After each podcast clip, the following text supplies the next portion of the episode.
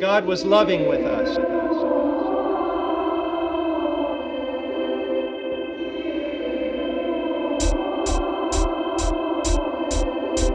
God was loving with us.